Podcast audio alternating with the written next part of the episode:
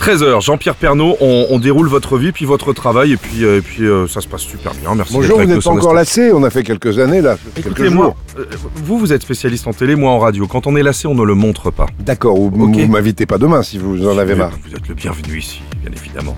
Euh, alors là, alors Jean-Pierre, il tient son journal, il arrive un matin, il dit Alors moi, les faits divers, tac, vous me rangez ça, j'en veux plus. Mais c'est vrai. Et je vous avoue que c'est en lisant votre livre, vrai qu'il y a très très très peu de faits divers. Moi, ça m'a toujours un petit peu gonflé parce que ça n'a pas d'intérêt. On a traité les faits divers quand des faits divers sont exemplaires de quelque chose. D'accord. Quand ils sont exemplaires d'un, je sais pas, d'un malaise, d'un mal-être, de, de- on, on traite bien évidemment des faits divers importants.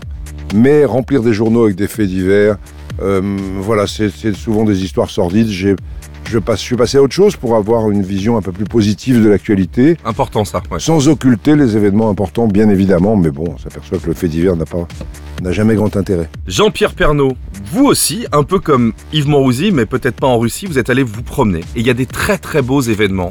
Ah Là, on voit, on voit vraiment que vous aviez aussi une culture locale et, et des équipes sur place. Par exemple, en 92, cette édition au Sainte-Marie de la Mer avec les Gitans. Eh, franchement, quel... Im- immense souvenir. Ouais.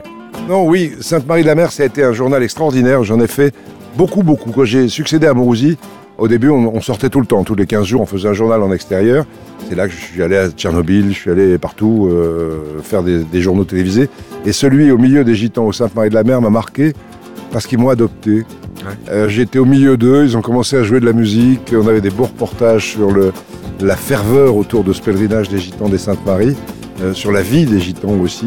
Et euh, ils m'ont adopté, ils ont commencé à jouer de la musique, à battre du pied, de la main, etc. Mhm. C'est un souvenir extraordinaire d'avoir passé, j'ai passé trois quarts d'heure extraordinaire à présenter de l'actualité sérieuse, mais avec des gens qui jouaient de la musique autour.